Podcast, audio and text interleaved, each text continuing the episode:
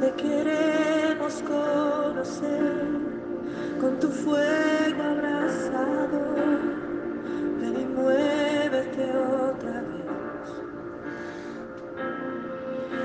Espíritu, avívanos, te anhelamos, Dios. La palabra para hoy es el nuevo nacimiento.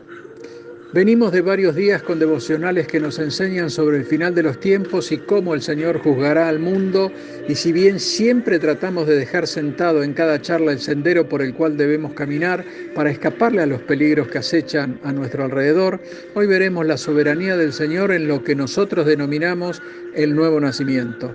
Tomaremos como texto base el libro de Juan, capítulo 3, del 5 al 8. Trata sobre el diálogo entre Nicodemo, un maestro de la ley, y Jesús, y cuando Jesús lo invita a nacer de nuevo. Ahí va el texto base. Respondió Jesús, de cierto, de cierto te digo que el que no naciere de agua y del Espíritu no puede entrar en el reino de Dios. Lo que es nacido de la carne, carne es, y lo que es nacido del Espíritu, Espíritu es. No te maravilles de que te dije, te es necesario nacer de nuevo. El viento sopla de donde quiere y oye su sonido, mas ni sabes de dónde viene ni a dónde va. Así es todo aquel que es nacido del Espíritu. Para reafirmar lo del viento, veamos lo que nos dice Salomón en Eclesiastés 11:5. Como tú no sabes cuál es el camino del viento. Y para reafirmar la voluntad del Señor, veamos Santiago 1:18. Él, de su voluntad, nos hizo nacer por la palabra de verdad para que seamos primicias de sus criaturas. Una de las figuras representativas del Espíritu Santo es el viento y Jesús compara la obra del Espíritu Santo en el nuevo nacimiento con el mover del viento y que el mismo, el viento, afecta al mundo que no tiene control sobre él. Además afirma con claridad que el nuevo nacimiento es obra del Espíritu. Entonces, cada creyente que haya nacido de nuevo es por el Espíritu. No cabe en duda de esto y Jesús lo reafirma en Juan 6:63. El Espíritu es el que da vida. La carne para nada aprovecha. Las palabras que yo les he dicho son Espíritu y son verdad. Está muy claro que nuestra nueva vida es el resultado de la obra del Espíritu Santo. Por lo tanto, definamos en distintos idiomas la palabra espíritu. ¿eh? En griego quiere decir aliento, en latín soplo, aliento, ¿eh? en hebreo soplo, aire, aliento. Y en la cultura judía tenemos que al espíritu o aliento de Dios se le concede una independencia de la conciencia del portador, es decir, está dentro de nosotros, pero no es nosotros, sino el aliento de Dios en nosotros. Con esto en mente, citemos una porción de Juan 3.8. El viento sopla de donde quiere. Podemos observar que el viento, es decir, el espíritu, es libre y no tiene ningún tipo de restricción de nuestra parte. Él tiene su propia voluntad y no está sujeto a la nuestra. Otra porción dice, y oye su sonido es perceptible por nosotros, mas no podemos verlo. Lo oímos, lo sentimos, vemos el movimiento de las ramas en los árboles, mas no lo podemos tocar. Bien, así es la obra del Espíritu Santo. No lo podemos ver, pero sí podemos observar sus efectos en nosotros. Otra porción dice, pero no sabes de dónde viene no es algo que se origina en nosotros y mucho menos podemos controlarlo. Es más, afirma que no sabemos. Esto es así porque el Espíritu opera de forma inentendible para nosotros. Veamos Marcos 4 del 26 al 27. El reino de Dios es como un hombre que, que echa semilla en la tierra y se acuesta y se levanta, de noche y de día, y la semilla brota y crece. ¿Cómo? Él no lo sabe Precisamente a esto llamamos el actuar del Espíritu Santo. Nosotros damos la palabra y decimos que Él hace la obra en el nuevo creyente. Cómo lo hará es un misterio para nosotros. La verdad, no lo sabemos. En otra porción nos dice, ni a dónde va.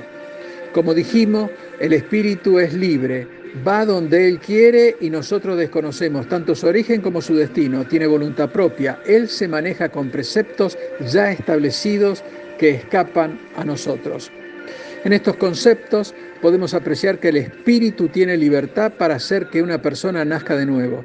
Nosotros podremos dar la palabra, pero no está en nosotros la regeneración de esa alma, sino en la libertad del Espíritu para hacer su obra como Él quiera y una vez que eso sucede la persona es espiritualmente vivificada. Es decir, nació de nuevo y a partir de ahí comienza un camino con Cristo y comienza a creer más y más en Cristo, porque el viento ya está soplando en esa persona. Ahora la propia voluntad del individuo se inclina hacia Cristo, ya que el Espíritu sopla en esa dirección. Nosotros como cristianos creemos en un Dios trino, Dios Padre, Hijo y Espíritu Santo.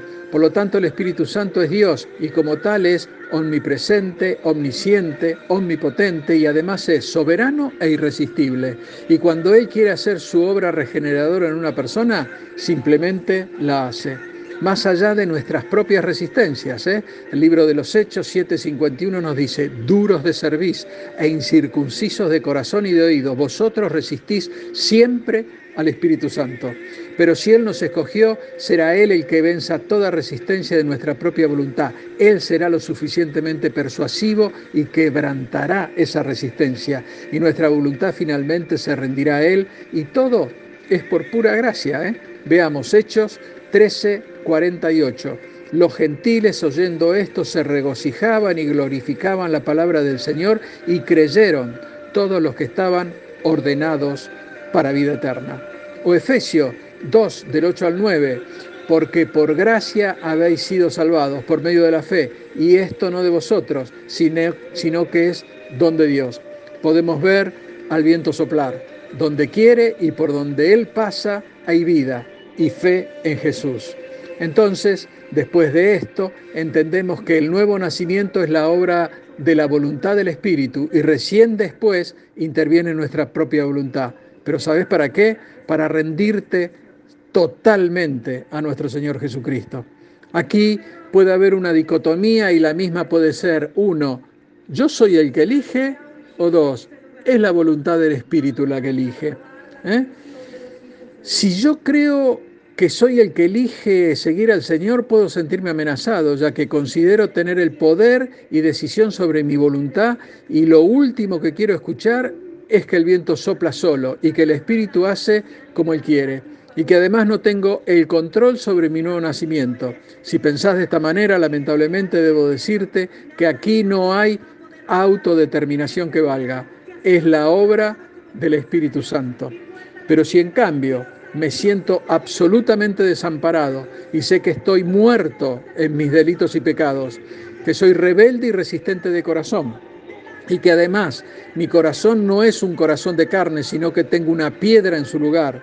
¿eh? Y me rindo a la voluntad del Espíritu Santo y que Él haga en mi vida como Él quiera, entonces, solo entonces hay una esperanza para mí. El Espíritu Santo tendrá la madera necesaria para trabajar y el nuevo nacimiento será una realidad en mi vida. Y una vez que esto pasa, mi desamparo desaparece, mi resistencia, mi rebelión y mi dureza espiritual dejan de ser un impedimento para que pueda abrazarme con Jesús, quien a través de su muerte y resurrección me dio vida y vida en abundancia. Hermanos, Él sopla donde quiere y como quiere, y no donde nosotros creemos merecer merecer que Él sople, ya que su gracia es libre, soberana e irresistible. Él no depende de nuestros hechos para hacer en nosotros su obra.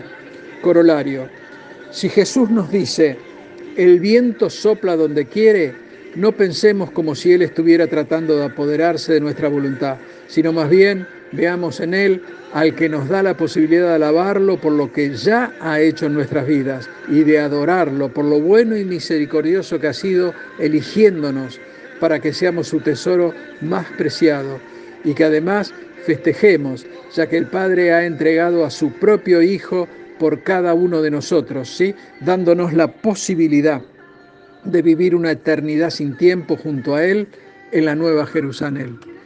Dios te bendice. Amén.